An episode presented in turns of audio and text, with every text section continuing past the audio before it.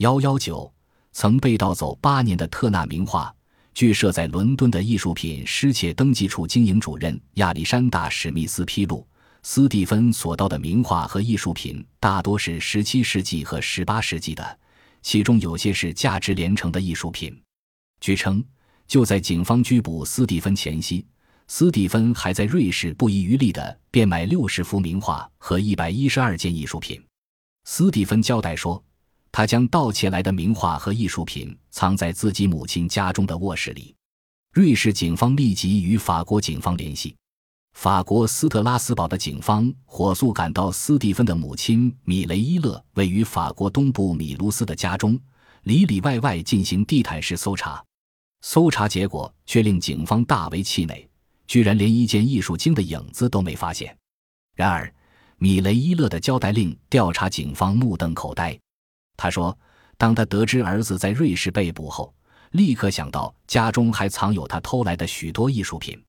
为毁灭罪证，减轻儿子的罪责，他在斯蒂芬女友安娜·凯瑟琳的协助 F，竟花了不少力气将那一幅幅名画的框架捣毁，名画撕碎，将那些精致的艺术品也砸碎，然后。”再把这些价值连城的艺术品残骸一股脑儿地塞进袋子里，一同扔进附近那条位于莱茵河与罗纳河之间的运河里。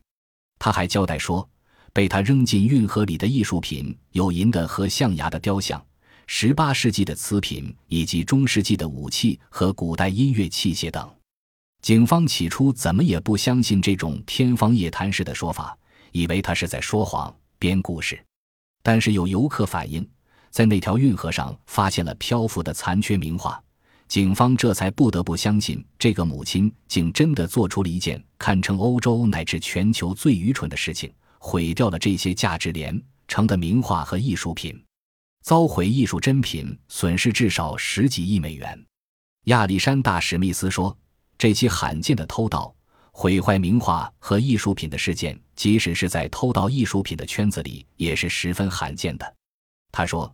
这些价值连城的艺术品的失踪是世界艺术界的一大损失，艺术专家们更是对米雷伊勒毁掉艺术品的行为感到气愤不已，因为这些被毁掉的名画和艺术品，包括有皮尔特布鲁格尔的年轻人、卢卡斯克拉纳奇老年人、高乃伊和华托的作品等，均堪称欧洲艺术的珍品。史密斯称，虽然详细的失窃名册仍未统计出来。但法国警察已告诉他，这批被盗的艺术品价值至少在十四亿至十九亿美元之间。没有一张完整的表格，是很难估计出它们的价值的。他说，其中一些名画，如克拉纳奇的《克里夫斯公主》，就价值连城。